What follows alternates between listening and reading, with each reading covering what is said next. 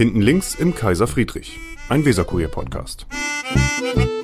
So, Vigi, da sind wir wieder. Hallo Silke. Original, am Originalschauplatz hinten links im Kaiser Friedrich, wo wir jetzt schon seit mehr als 100 Folgen sind. Ja, ja. Ab und zu mussten wir notfalls aus, aus einmal musste man eine Zeit lang mussten wir telefonieren, da musste man hier einen Kaffee ab, ausweichen, aber eigentlich sind wir am liebsten hier. Genau. Heute genau. haben wir auch wieder einen Gast und zwar Nathalie Rübsteck. Frau Rübsteck, stellen Sie sich mal in kurzen Worten vor. Also nicht nur das, was man googeln kann, vielleicht sogar noch zwei Sätze mehr. Zum Beispiel Ihren Geburtsort, den, Sie, den man nicht ergoogeln kann. Mein Geburtsort kann man nicht ergoogeln. Also, Nathalie Rübsteck haben Sie ja schon gesagt. Ich bin jetzt hier in Bremen Hauptgeschäftsführerin des DEHOGA, also des Branchenverbandes für Hotels und Gaststätten.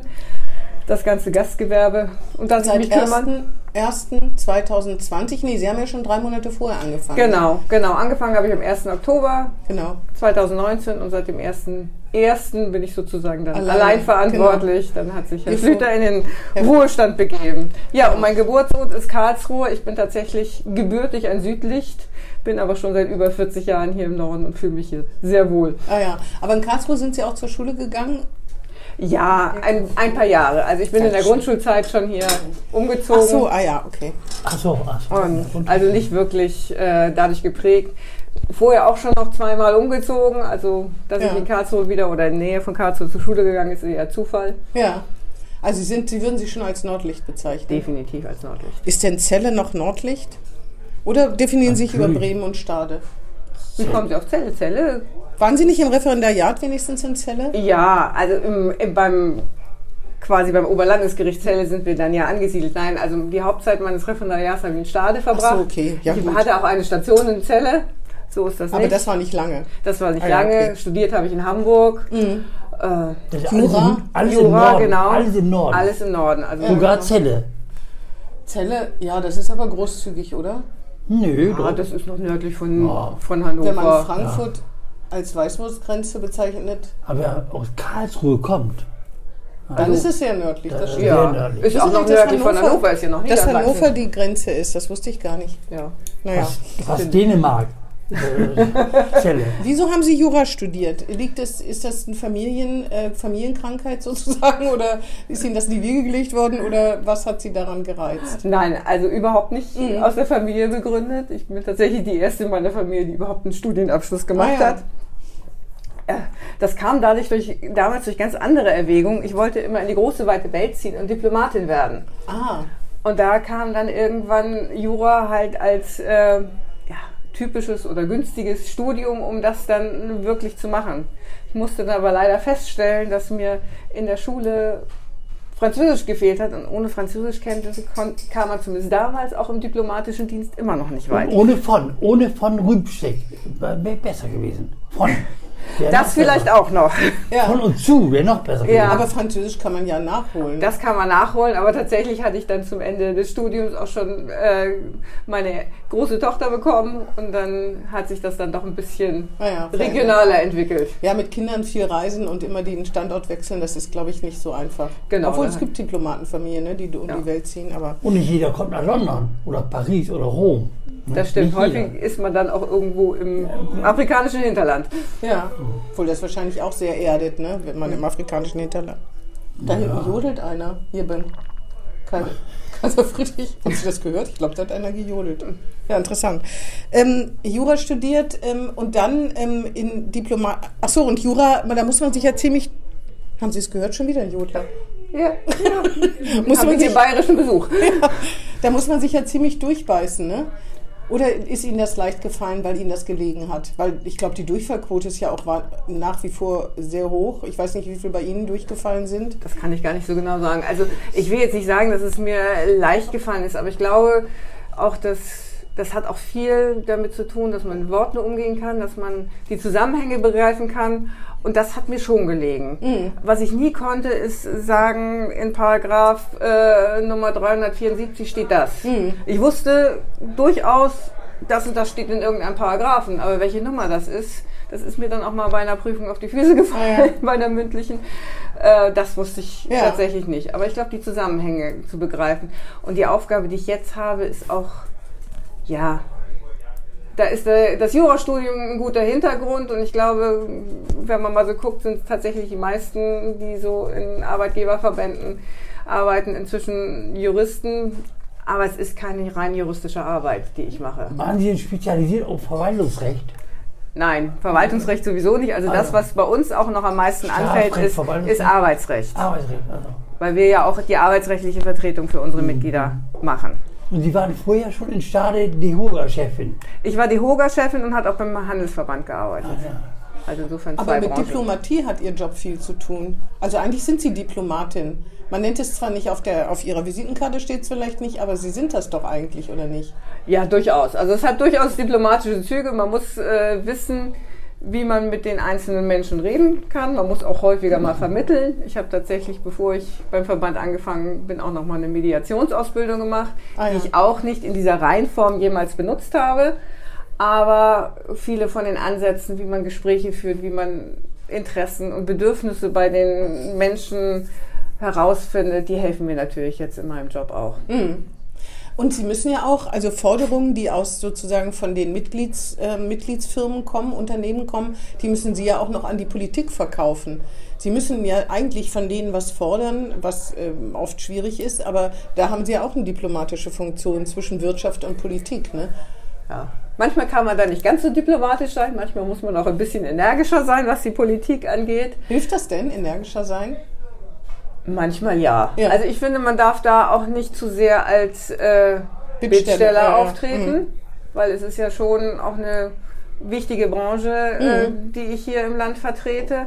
Und man muss die Interessen äh, dieser Branche, dieser Mitglieder auch äh, vernünftig rüberbringen. Und da darf man, so sehe ich das, auch Forderungen stellen. Die werden natürlich nicht immer alles erfüllt. Manchmal äh, muss man auch in seinen Forderungen übers Ziel hinausschießen, um dann das Bestmögliche zu erreichen letztendlich. Aber ich denke, man darf da auch nicht immer nur als Bittsteller auftreten. Was war denn das, was die, die Hoga am meisten auf die Palme gebracht hat?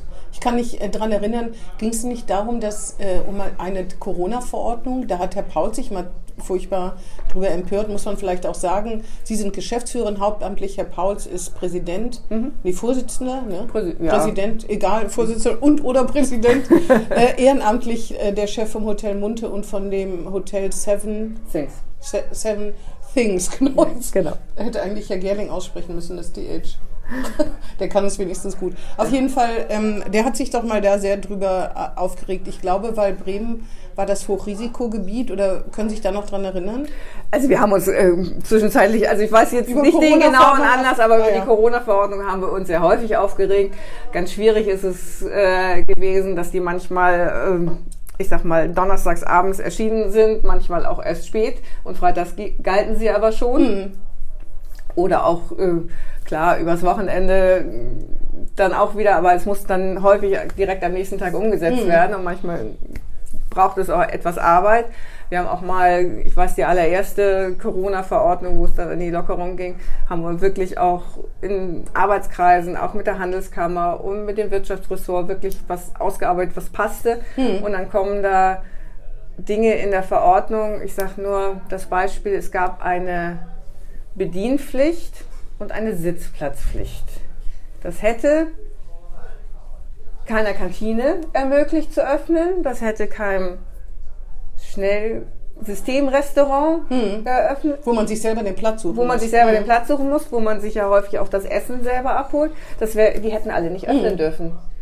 Und da merkt man, dass Die Menschen nicht aus der Gastronomie kommen. Genau, also dass die Politik nicht unbedingt äh, die praktischen äh, Erwägungen dahinter sieht. Sagen Sie nicht dem Bürgerschaftsabgeordneten, pass auf, das geht gar nicht, das ist Quatsch. Mach nächste Woche oder mach anders. Ja, aber leider haben wir häufig die Verordnung halt auch erst hinterher bekommen. Manchmal, manchmal war es auch andersrum, aber in der Regel haben wir auch erst die Verordnung hinterher bekommen und haben dann natürlich hinterher gesehen, oh, das passt so nicht oder das ist widersprüchlich. Nee. Aber Sie kennen Abgeordnete aus der Bürgerschaft, die, die ihr Feld bedienen. Natürlich. Ja. Nein, man kann dann in der nächsten Verordnung hoffen, dass das dann ausge, äh, diese Charte ausgewetzt wird sozusagen, ne? Ja. dass das dann korrigiert wird. Das habe ich sowieso gesehen. Ich habe im, um, äh, im Archiv mal ihren Namen gegoogelt und da muss man sagen, dass von den acht Seiten mit Einträgen, also über 100 Einträge, waren mindestens zwei Drittel Corona, in Corona-Zusammenhängen. Ne? Das ist natürlich klar, weil die Gastronomie und die Hotellerie natürlich sehr getroffen waren. Ne? Gibt es eigentlich schon Zahlen zu, wie viele Betriebe tatsächlich es nicht überlebt haben, diese, diese Krise? Oder, Also- oder können Sie das ungefähr einschätzen? Also mir fehlen da jetzt die direkten Zahlen. Ich weiß nur, dass insgesamt die Insolvenzen eigentlich ja in den letzten zwei Jahren weniger waren Mhm. als, als sonst. Ich denke, dem einen oder anderen haben auch die Corona-Hilfen noch das Überleben gesichert, der es vielleicht ohne die Corona-Hilfen nicht geschafft hätte. so. Da Äh, muss man die Politik vielleicht auch mal loben. Ne? Das ist, hat doch ganz gut geklappt mit den Corona-Hilfen. Also auf jeden Fall. Ich, sa- Okay. ich sage auch immer, nicht nur Kritik, nicht nur Kritik sage. an der, Ja. an der Politik, aber ganz ehrlich, äh, Bremen ist da auch äh, wirklich vorangegangen, weil Bremen war eines der ersten Bundesländer, die überhaupt Corona-Hilfen Mhm. ausgezahlte, die Soforthilfen, ist damals auch äh, über die Bundeshilfen, als sie dann kamen, hinausgegangen.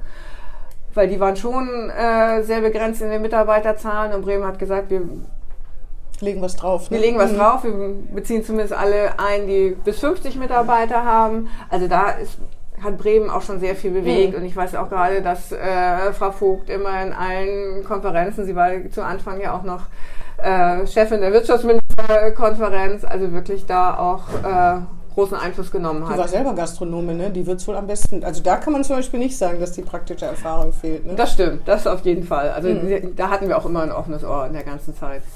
Also ähm, wie viel, Sie sagen, die, äh, die Corona-Hilfen haben noch geholfen, aber jetzt merkt man, dass es dann doch nicht geht? Oder? Ich denke schon, dass jetzt auch gerade, wir erleben dann ja jetzt in der folgenden Zeit, dass auch die ganzen Corona-Hilfen ja nochmal abschließend überprüft werden. Mhm. Das heißt, bei den Soforthilfen zeigt es sich ja langsam schon, aber jede einzelne äh, Hilfsmaßnahme wird ja nochmal endabgerechnet. Mhm. Und dann wird geguckt, vielfach mussten die Anträge ja auch gestellt werden, da wusste man noch gar nicht, was in, die wurden für sechs Monate gestellt, man wusste noch gar nicht, was in den nächsten vier Monaten überhaupt ist. Darf Mhm. ich wieder aufmachen, darf ich nicht wieder aufmachen? Gerade letztes Jahr im Frühjahr war das so.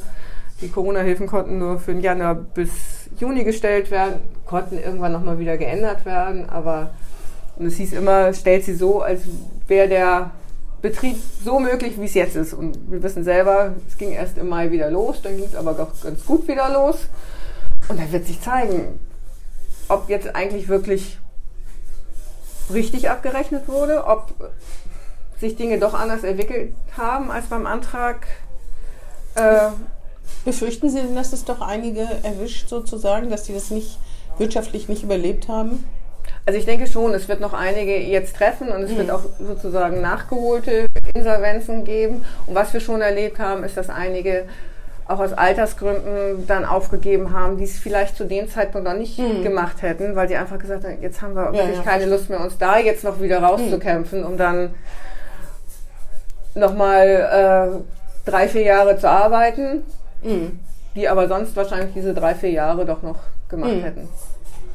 Jetzt eine Wirtschaftskrise würde ja auch die Gastronomie schwer treffen. Ne? Die Leute fangen an zu sparen. Die gehen dann natürlich nicht mehr so oft essen, wenn sie viel Geld für Heizung, für Gas, für Benzin und so weiter ausgeben müssen. Das ist wahrscheinlich auch eine Sorge, die gerade ihre Mitglieder be beschäftigt, oder? Ja, natürlich, auf jeden Fall. Und Mhm. Zumal ihre Kosten ja auch steigen. Das wollte ich nämlich gerade sagen. Die Kosten der Mitglieder steigen natürlich auch. Auch da sind äh, Personalkosten höher, Lebensmitteleinkauf ist höher, Energiekosten sind höher. Das kann man natürlich nicht einfach irgendwo äh, bei gleichbleibenden Preisen leisten. Das heißt, wir haben einerseits die, die Situation, dass äh, Menschen sich Sorgen machen, vielleicht auch um ihr eigenes Einkommen oder halt die höheren Kosten und andererseits aber die Kosten in der Gastronomie steigen, dass die Preise angepasst werden müssen eigentlich, wenn man vernünftig kalkuliert. Aber dagegen was machen ist schwierig, ne? Nee, auf die globale Wirtschaft haben wir so wenig Einfluss. Ja, vor allen Dingen haben wir auf Herrn Putin leider sehr wenig Einfluss, ne? Digi? Ja, ich, ich, Du auch nicht. ich auch nicht. Ich Schön wär's. Gar keinen. Gar keinen. Es gab aber vorher auch schon Probleme vor Corona. Ich habe mal so geguckt. Also zum Beispiel habe ich gesehen, es gab einen Artikel, da kam sie auch drin zu Wort, der, der war die Überschrift Köche gesucht. Dann gab es irgendwie zwei Jahre später, nee, kann ja nicht sein, so lange ist es ja noch nicht, weiß ich nicht, x Monate später eine Überschrift Köche verzweifelt gesucht. Also man merkt richtig, wie der Ton sozusagen. Das scheint ein großes Problem zu sein. Dann haben wir äh, über das Sterben der Traditionsgasthäuser, damit haben sie sich beschäftigt. Das Sterben der Eckkneipen, muss man ja auch sagen. Ich weiß gar nicht, wie viel Bremen mal hatte, wie viel es heute sind. Sie haben sich beklagt, Sie, also als Sprecherin dieses, äh, dieser Branche, dass die Bürokratie so viel Zeit in Anspruch nimmt und immer mehr Zeit in Anspruch nimmt. Also es gab schon, es gab schon eine ganze Menge auch an Themen vorher. Die sind in, vollkommen überdeckt inzwischen durch Corona, oder? Nein, also sie sind nicht vollkommen überdeckt. Die,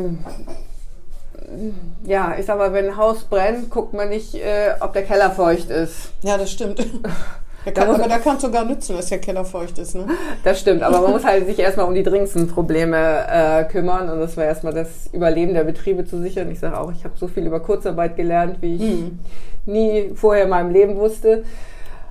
Ja, aber die, gerade das Thema Personalmangel, das haben wir auch letzten Sommer schon extrem gespürt. Das ist auch jetzt wieder so. Es ist nur leider so, dass äh, Mitarbeiter zum Teil abgeworben worden, auch zum Teil natürlich auch äh, in andere Branchen abgewandert sind, weil wir einfach festgestellt haben, wir hatten früher immer zumindest einen Fund, auch mit dem wir wirklich gut wuchern konnten und das war die Krisenfestigkeit der Branche. Mhm. Wir hatten auch 2009, gab es eigentlich kaum Einbrüche in der Branche, mhm. wo ja viele sehr gelitten haben und das hatten wir nicht. Mhm.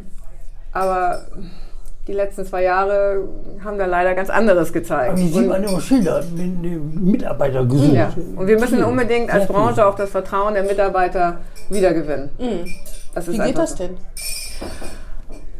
Ja, so die richtigen Konzepte, also ich sag mal, den Zauberstab, äh, der das alles bewirkt, haben wir auch nicht. Wir müssen, wir haben jetzt ja schon mal einen Schritt gemacht, dass wir auch unseren Tarifvertrag schon angepasst haben.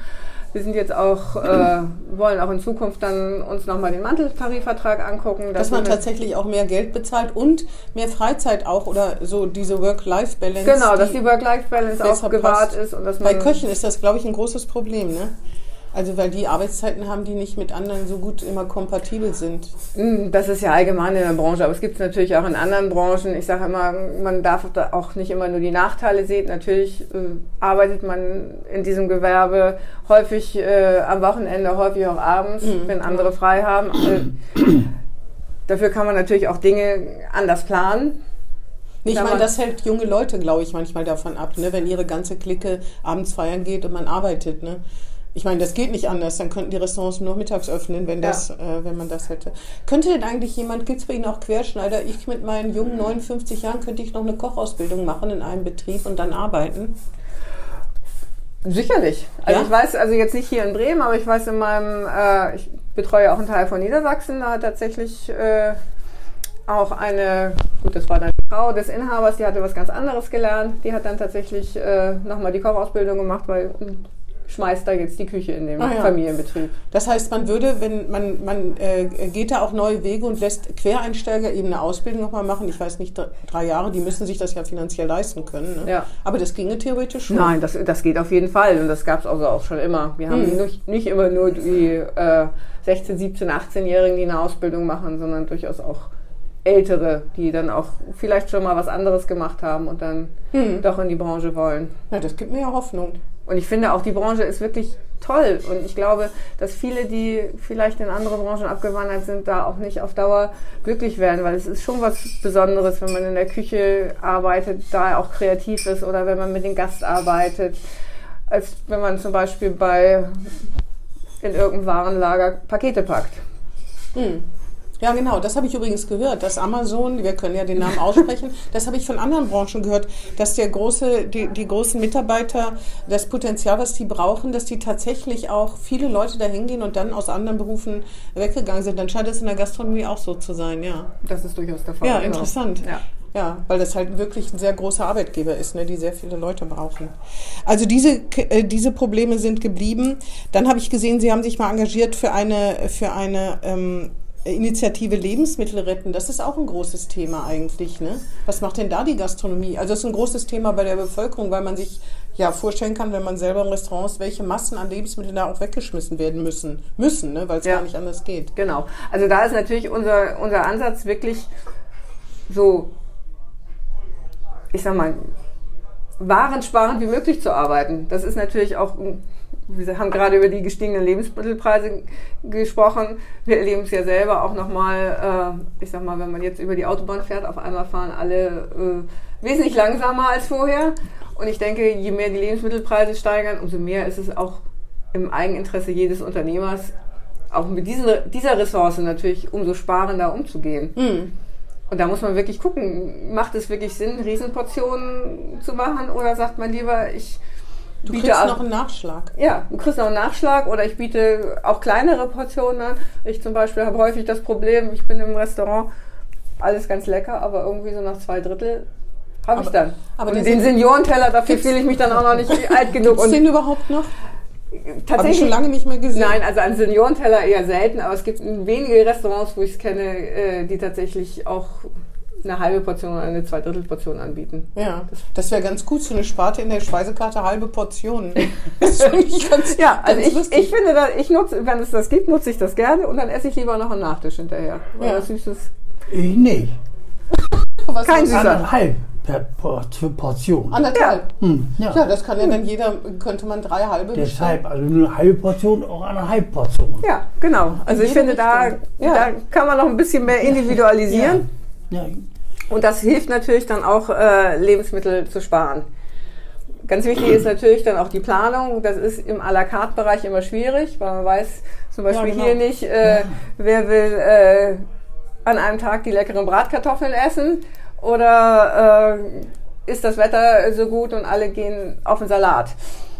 Aber das ist interessant, ne? Wer, wer so ein Restaurant leitet, der muss sowas richtig gut einschätzen können. Das finde ich total bewundernswert. Erstmal muss er seine Gäste kennen, er muss, er muss irgendwie Trends erkennen auch. Ne? Die Speisekarte verändert sich ja auch oft. Aber das hinzukriegen, ohne dass man sich verkalkuliert, was ja wirklich äh, einen schädigt, das ist schon eine große Kunst. Ne? Ja, das ist eine große Kunst. Man Ja. möchte natürlich ja auch keinen Gästen äh, am Dienstag sagen, nee, also Gibt's nicht mehr. Gibt's nicht mehr, ist genau. Aus. Ist aus. Ja, genau. manche sagen das aber. Ja, Ja, natürlich. Ja, das, ich denke mal, wenn man frisch kocht äh, und mit frischen Waren arbeitet, dann kann das immer mal äh, passieren. Aber es darf natürlich nicht äh, durchgängig sein, weil Was tun Sie denn mit den, den nicht gegessenen Sachen? Was tun Sie damit? Kommen in den sogenannten Schweineeimer. So habe ich es mal gelernt. Ich habe in Genau. der Gastronomie gearbeitet, wie man vielleicht Nicht nur, nicht nur. Also es ist ja der, der, das Bemühen, das irgendwie anzubringen. ja, also es gibt ja Menschen. teilweise so ähm, Projekte auch, die dann ab einer gewissen Uhrzeit auch äh, Speisen verbilligt abgeben. Ja. Da sind die Erfahrungen unterschiedlich. Wie gesagt, es gibt dann äh, die Refood und andere äh, Bereiche, die quasi diese Refood. Nahrungsmittel nochmal äh, Genau, verwerten, Refood. häufig im Rahmen von Tierfutter. Ja, Ich, ich wundere mich ja immer über, ich glaube, die Vorschriften sind ja streng und wir gehen jetzt mal davon aus, dass alle die einhalten. Ich setze mich hin und bestelle mir eine Suppe und da kommt ein Korb Brot. Ich erst berühre das Brot aber gar nicht. Dann darf das ja trotzdem nicht dem nächsten, Gast angeboten werden. Das ist doch zum Beispiel was, das ist ein bisschen verrückt. Man versteht es zwar, weil ich könnte ja drauf husten, also jetzt Corona sowieso, aber, aber solche Sachen, die vollkommen unberührt sind, eigentlich dürfen die trotzdem nicht weitergeben. Und ich kann ja mal, darf ich ja mal erzählen, einen Schwank aus meiner Jugend, als ich in einem Kaffee gejobbt habe, nicht in Bremen, möchte ich betonen, ich sage auch nicht wo, da wurde die Kaffeemilch, die war in so kleinen Kännchen immer durch so ein Sieb gegossen, dann kam sie wieder in die große, in die große Kaffeemilch und dann wurde sie wieder ausgeschenkt. Das ist mir klar, dass das vollkommen verboten war. Da waren manchmal so Tabakkrümel von Leuten, die sich Zigaretten gedreht haben und so drin. Aber trotzdem fragt man sich, ist das, das ist doch nicht, das ist doch nicht, eigentlich nicht okay, wenn man unberührte Sachen wegschmeißen muss, die die Gäste einfach nicht angerührt haben. Ne? Ja, das ist tatsächlich so dieser Spagat, zwischen dem wir uns bewegen. Einerseits die Hygienevorschriften, die das halt vorsehen, und andererseits den Wunsch und den Willen, Lebensmittel zu sparen und möglichst wenig wegzuschmeißen. Ich meine, man könnte natürlich fragen, möchten Sie Brot dazu? Aber das finden manche Gäste vielleicht auch doof, ne? Dass man sie fragt und ihnen das dann vorenthält, obwohl sie es ja theoretisch mitbezahlen. Ist wirklich schwierig, finde Ja, ich. ja. Was meinst du, Vigi? Finde ich auch, finde ich auch. Schwierig, ne? Wie Ich habe früher mal macht. beim Meistermarken, der war am Nordausgang vom Hauptbahnhof, Mhm. gearbeitet. Und da habe ich immer ge ne, gedacht, wieso wollen die Leute die Butter meinetwegen oder die Margarine in kleinen Portionen haben, in Plastik eingetütet. Da haben die gesagt, das wollen die Leute, die Kundschaft will das. Wir würden gerne große Packungen herstellen, aber die Kundschaft will kleine Packungen. Genau, Und weil alle abgepackt. gerade wenn, das ist natürlich Ohne- wieder der- das Mit nächste Corona Thema. ist das zurückgekommen. Ja, wegen Corona ist es zurückgekommen, ist natürlich auch das nächste Thema. Dann sind wir wieder bei dem genau. Thema Müll und Plastik. Aber äh, das ist natürlich so, wenn man äh, eine abgepackte Butter hinstellt und die ist hinterher immer noch verpackt, dann kann man sie auch weiterverwenden. Ja, ja, genau. genau. Eine offene Butter, Ja, ja, das muss weg. Genau, genau, genau. genau. Ja, auf jeden Fall ist es schwierig. Also ich glaube auch als Gastronom, man selber mag das ja auch gar nicht wegwerfen, weil es ist hier belastet ja die Kasse. Gut, Reste vom Teller, das ist halt immer so. Aber alles, was wirklich nicht berührt worden ist, Frühstücksbuffets, wenn Sie mal im Hotel waren, denke ich immer, was diese Massen von Essen, das ist ja alles, ne, wenn der Käse da ausgebreitet wird, den kann man ja eigentlich nicht. Also ich würde mal sagen, theoretisch kann man den nicht, oder darf man, praktisch darf man den nicht nochmal verwenden. Ich kann mir gar nicht vorstellen, dass man so viel Essen wirklich wegschmeißt. Ich meine, wir wissen es alle nicht, ne? Weil so, aber zu Hause macht man es auch nicht, ne? Nee, zu Hause macht man es nicht, aber da gelten natürlich auch andere Regeln. Ja, Ist ja, auf jeden Fall ist es schon, ist Lebensmittelverarbeitender ist das Niveau schon sehr hoch und die Frage ist halt, äh, wie angemessen das ist, ne? Da so, weil man weiß ja wirklich tatsächlich nicht, was in der Küche vor sich geht. Man Das- hört da manchmal nur so Horrorstories. So, die Berliner haben doch mal veröffentlicht Fotos von der, von den, äh, von so Überprüfungen in der Gastronomie. Können Sie sich daran erinnern? Da haben die dann online gestellt. Ja, das Oh, stimmt, das war aber grauenvoll. Äh, also wir sind da auch immer, und es gibt ja auch immer die äh, Diskussion über Hygieneampeln und so weiter. Äh, wobei ich sage, also wir Stimmt, haben, wir haben einen sehr, sehr hohen Standard bei uns und ich bin auch dafür, dass jeder, der bei einer Kontrolle so auffällig wird, auch geschlossen wird.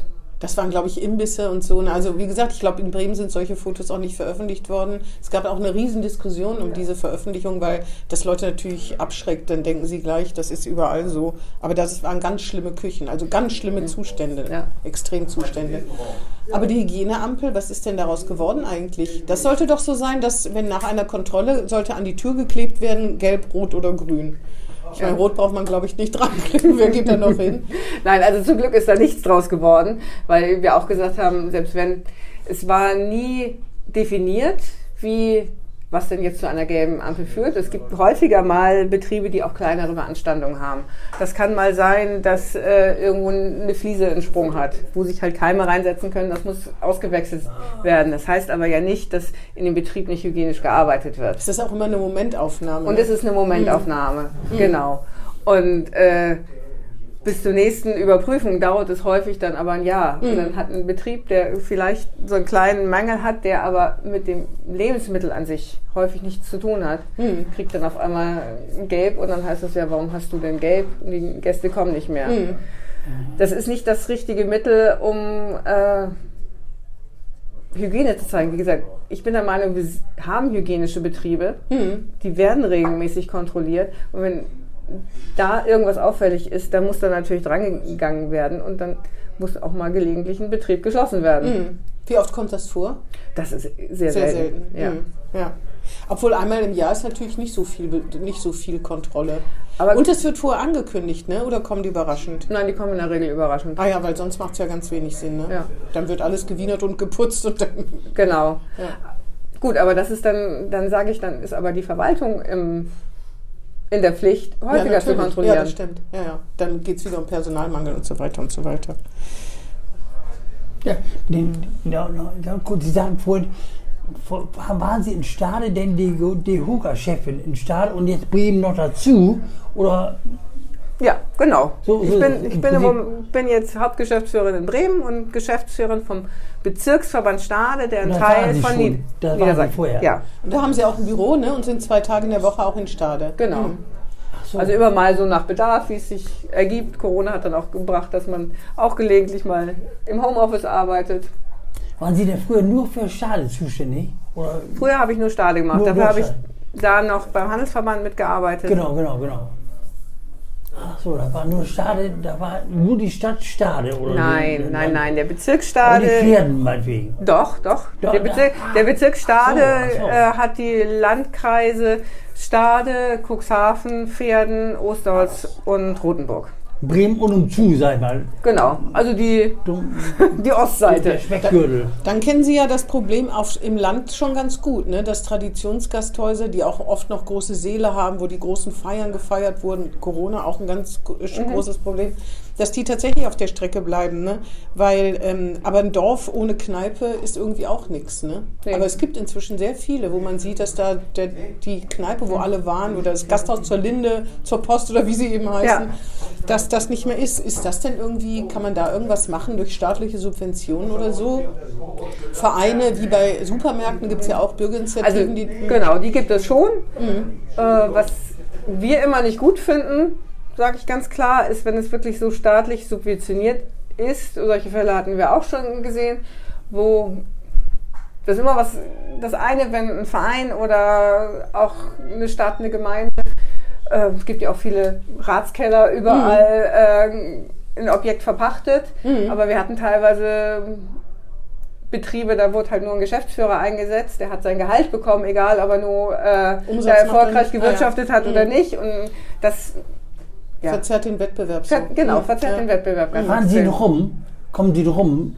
Ja, ich komme durchaus rum, also nicht, ähm, Und ich bin, gucken die Kneipen an. Ja, also ich, ich kenne weder hier in äh, Bremen alle Mitglieder persönlich leider, noch äh, im Bezirk Stade. Aber ich, schon in Kaiser Friedrich? ja, hier war ich schon, genau. Ja, Aber wie Genau, gesagt, ist ja auch ein Mitglied. ich, ja, Ja. ja, Ja, mit, ja klar, klar. genau. Aber ein Tradition, traditioneller Eckbetrieb. ja. Nein, aber ich komme schon rum und klar. gerade auch wenn die Mitglieder Bedürfnisse haben, gibt natürlich vieles, was man heutzutage nicht erst bei Corona über Mail und Telefon klärt, aber einige Dinge, da muss man sich schon auch in die Augen blicken. Auf jeden Fall ist das für so eine Dorfgemeinschaft einfach von Nachteil, wenn dann diese Institution nicht mehr da ist. Ne? Also Dann fehlt der gemeinsame Treffpunkt. absolut. Und wo wird dann die Hochzeit und die, der 80. Geburtstag oder so gefeiert? Ne? ja, das, dann ist, das ist schwierig. Das in der ist schwierig. Turnhalle höchstens äh, oder bei der Feuerwehr oder so, aber es glaube ich Ja. Also wir erleben das schon auch auf dem Lande, dass die Betriebe, die noch Sa Seele haben, sehr gut zu tun haben, Mhm. weil es halt nicht mehr so viele gibt. Genau, zum Nachbarort. Genau, dann geht man halt den nächsten Ort weiter. Genau. Genau, so kenne ich das. Und gerade bei Hochzeiten gibt es ja inzwischen auch schon äh, Paare, die gar nicht in der eigenen Region feiern, sondern Genau. sich wirklich eine Genau. schöne Location irgendwo ja. suchen, wo sie auch mit ihren Gästen oder feiern auf können. Haiti oder so. Ja. Da kommt ist dann vielleicht die Feiergemeinde nicht so groß. Und nimmt man vielleicht nicht ganz so viele Gäste mit.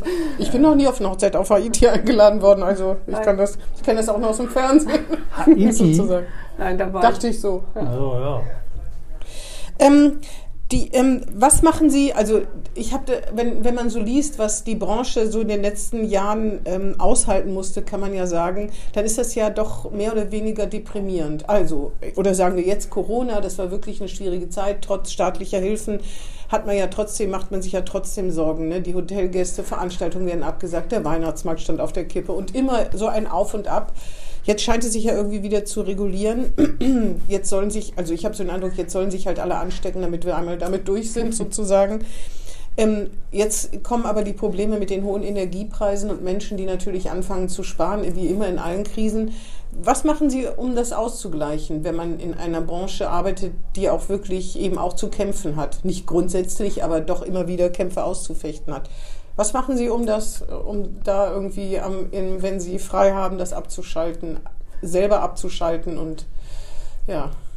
Ja, um eine Balance zu finden, also meine ja, große Leidenschaft ist eigentlich alles, was mit äh, Textilien, Stoffen, Wolle zu tun Sie hat. nähen? Ja, ich nähe, Ach, ja ich stricke, ich sticke, ich spinne auch meine eigene Wolle. Ja, das, was Sie anhaben, die Jacke haben selbst gestrickt. Das habe ich auch selber gestrickt, genau. auch das T-Shirt selbst genäht? Nein, das ist nicht selbst genäht. Aber Sie könnten das wahrscheinlich. ich könnte es theoretisch, wobei ich weniger Kleidung nähe als mehr Patchwork und Quilts.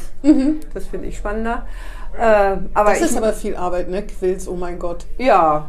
Für aber- die Zuschauer, die zufällig nicht wissen sollten, was das ist, da werden ja so kleine Stoffteile sozusagen mit verschiedenen Mustern zu großen Decken zusammengefügt. Genau. Das glaube ich, amerikanische, kommt das aus den USA? Ja, Ah ja, genau. kommt es aus den USA. Ja, also ich merke immer mehr, weil meine Arbeit ist ja doch, äh, da produziere ich ja nicht in dem Sinne Mhm. was. Natürlich kommen auch mal Gedanken auf Papier, aber es ist Papier, es sind Gedanken, es sind viele Gespräche, die ich auch genieße.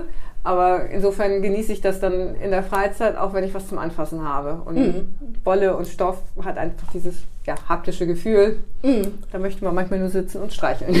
Dann haben Sie bestimmt auch sehr viele Schutzmasken genäht am Anfang, ne? Ja, tatsächlich. Aber die, die hängen jetzt alle rum, weil die darf man ja nicht mehr verwenden. Ich habe Ja. tatsächlich die ganze Familie damit versorgt. Naja, vielleicht können Sie, wenn, wenn die Maskenpflicht aufgehoben wird, darf man ja freiwillig Maske tragen. Da könnte man ja, wenn man wollte, eine Stoffmaske äh, Das stimmt. haben. Ne? Das stimmt. Und gibt es sonst noch ein Hobby oder ist es das tatsächlich? Wenn Nein, ich habe tatsächlich. Also Sie, ich habe rücken, rücken Sie mit der Sprache. Mm. Wir sprechen ja auch über sogenannte Guilty Pleasure, also Sachen, wo man denkt, oh, muss ich das unbedingt sagen? Nein, Guilty Pleasure würde ich gar nicht so sagen, aber ich habe manchmal das Problem, dass ich mich auch gerne ein bisschen verzettel. Äh, ich habe letztes Jahr angefangen, Cello zu spielen. Oder Cello? Cello, zu lernen, sage ich mal. Oh, da, oha, ne? Das wollte ich schon immer, also, na, schon immer, aber schon bestimmt 15, 20 In Jahre lang. Bremen? In Bremen? Nee, ich mache das in, tatsächlich in Stade. Schade. weil Das ich- heißt, Sie gehen zum Einzelunterricht ja. Und wer muss, äh, muss das Geübe ertragen?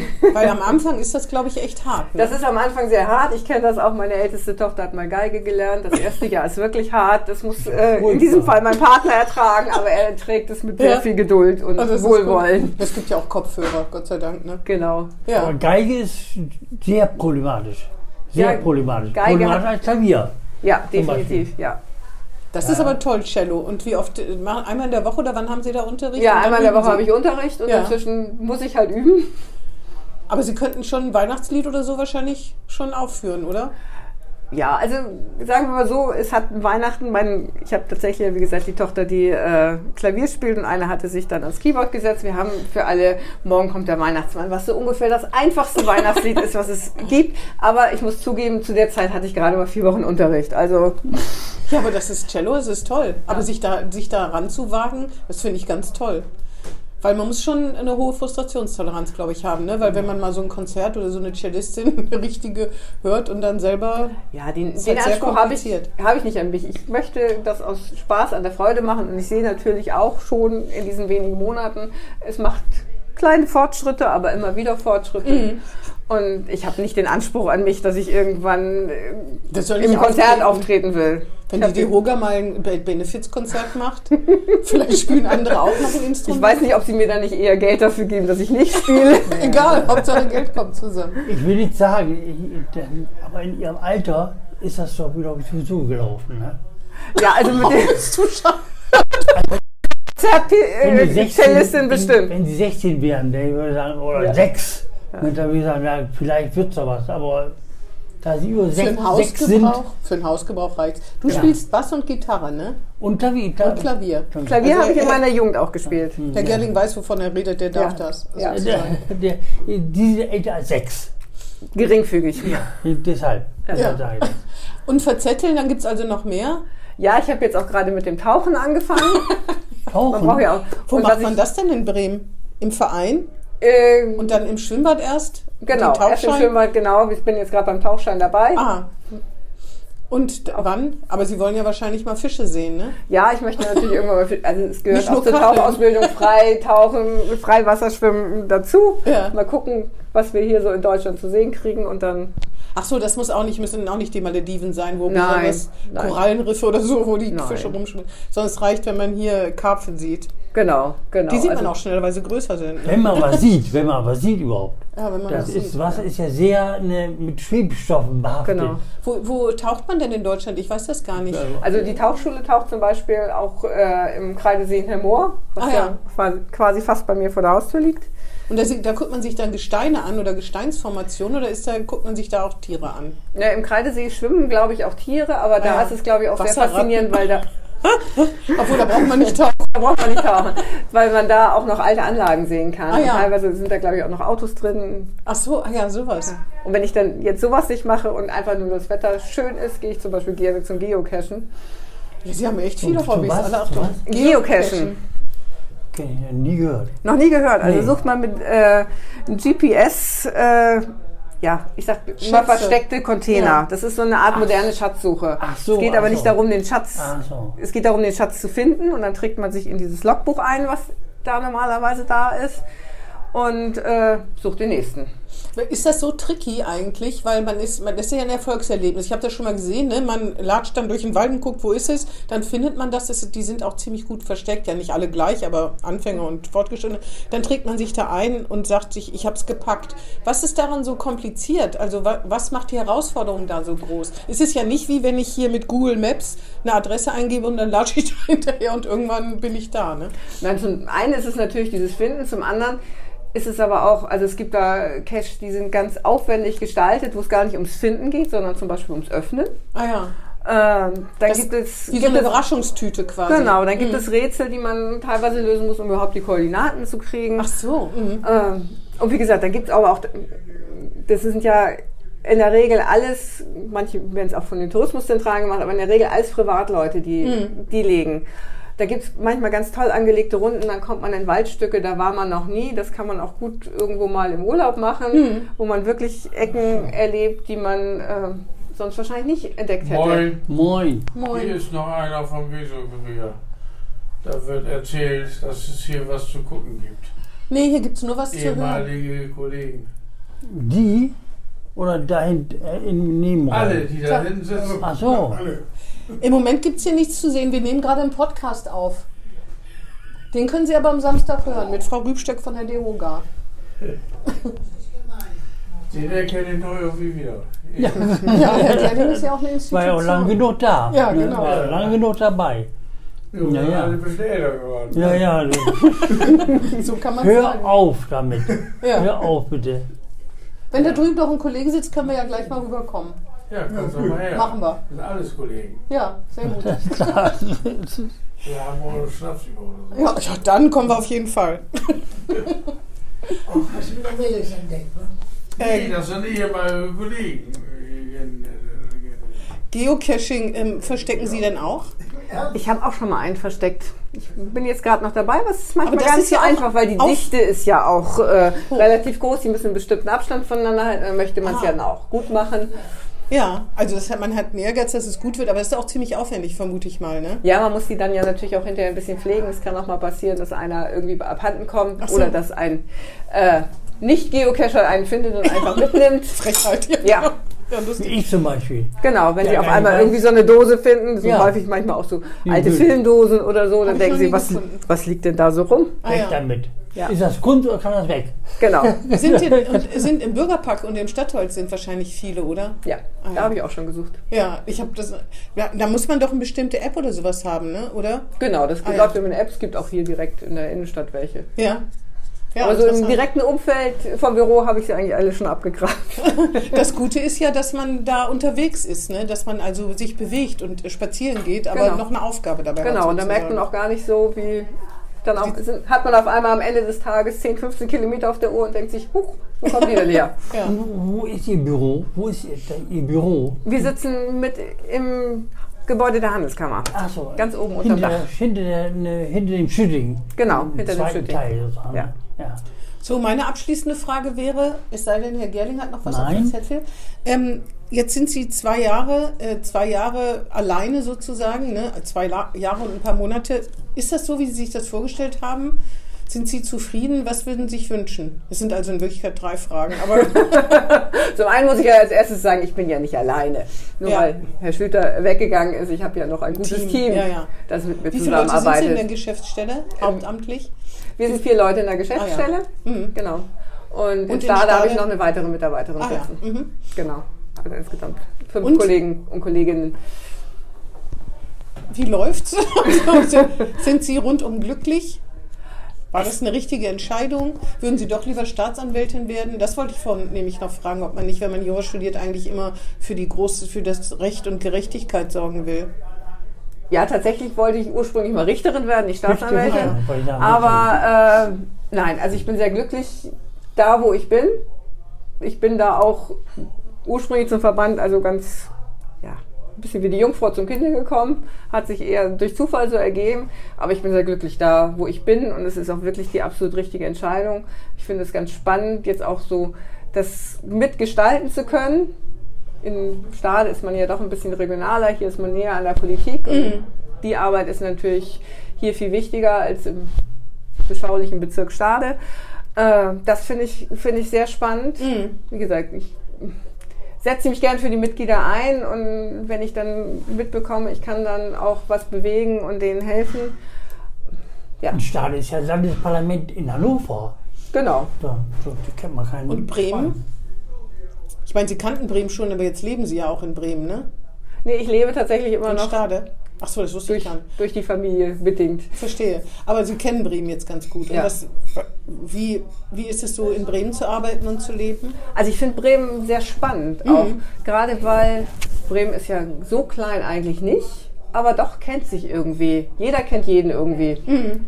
Und man gerade durch Corona, das hat glaube ich auch für mich nochmal bewirkt, dass ich ganz schnell auch ganz viele Kontakte geknüpft habe. Die Also es ist familiär sozusagen, eine familiäre Großstadt. Es ist eine familiäre Großstadt. Mhm. Und ich finde es ganz spannend. Also es, Bremen bewegt sich immer, aber hat gleichzeitig die Historie. Das hatten Sie, glaube ich, schon mal ziemlich am Anfang auch in einem Interview gesagt, ne? dass sich hier Geschichte, also Moderne mit Tradition so mischt. Ne? Ja. Also in so einer. Das ist, aber in Stade ist das doch auch so, ne? Die sind doch auch ziemlich traditionsbewusst, wenn ich das richtig in Erinnerung Ja gut, Stade ist auch äh, Hansestadt und auch, Genau. auch äh, stolz darauf. Äh, und ich glaube, die. Hansestädte an sich verbindet das auch so ein Ja. bisschen. Aber Bremen ist größer. Bremen ist etwas, etwas größer als Stade. Das stimmt. Sogar noch größer als Stade. Und wenn die Kinder es zulassen, werden sie natürlich auch nach Bremen ziehen müssen, damit sie hier essen gehen können und so weiter. Ne? Jetzt können sie hier im Hotel übernachten. Ich meine, das ist halt auch was. so, das können auch Bremer. Wollte ich Sie gerade fragen. Wird es dieses Jahr wieder die Aktion geben, Bremer übernachten in Bremen? Für unsere Zuhörer kann ich das ja vielleicht mal promoten. Da konnte, kann man im Sommer, glaube ich, wenn die Hotels nicht total ausgebucht sind, für, pro Person, pro Nacht für 10 Euro, vielleicht sind es jetzt 12, weil ja die Kosten überall höher sind, für 10 bis, ich sag mal 10 bis 15 Euro pro Stern übernachten. Das heißt, Also- Bremer sollten in Bremen übernachten, da Ja. muss man auch nachweisen, wo der erste Wohnsitz ist. Das fand ich eine ganz tolle Aktion. Ich glaube, das Parkhotel war ratzfatz ausgebucht, weil das natürlich Preise sind, die man da im Fünf-Sterne-Hotel sonst nicht kriegt. Wird es das wieder geben? Weil im ersten Corona-Jahr gab es das, glaube ich, noch. Da habe ich nämlich in einem Hotel übernachtet. Da weiß ich noch, dass man nicht ans Buffet durfte. Aber letztes Jahr ist es ausgefallen. Also wir sind noch wieder im Gespräch, ob Mhm. es das wieder geben wird. Also ich finde diese Aktion auch sehr spannend, zumal man dann auch mal als, ich sag mal, Einheimischer, Mhm. dort Lebender, die Hotels kennenlernt und auch mal, ja, manchmal hat man, hört man ja schon auch so ein bisschen Gemecker von Mhm. den Einwohnern, wenn dann gerade im Sommer sehr viele Touristen auch da sind. Wir haben ja auch sehr viele Tagestouristen. Äh, um dann aber mal selber zu erleben, was da eigentlich dahinter steckt, finde ich das schon sehr spannend. Mhm. Aber steht noch nicht fest. Steht noch nicht fest. Ah ja. Naja, jedenfalls nach Bremen ziehen, damit sie hier die Gastronomie richtig auskosten können. Ne? Genau, also da freue ich mich tatsächlich auch drauf, dass ich, äh, Wollen Sie das denn wirklich mal nach Bremen ziehen? also es ist, ist im Gespräch, Mhm. ja. Wie alt sind denn Ihre Kinder? Die sind tatsächlich gar nicht mehr so klein. Der Ah, ja. jüngste, jüngste ist jetzt 19, aber, Aber Sie wohnen noch zu Hause. nein, auch die letzten sind jetzt gerade ausgezogen, aber Ja, jetzt können Sie Pläne schmieden.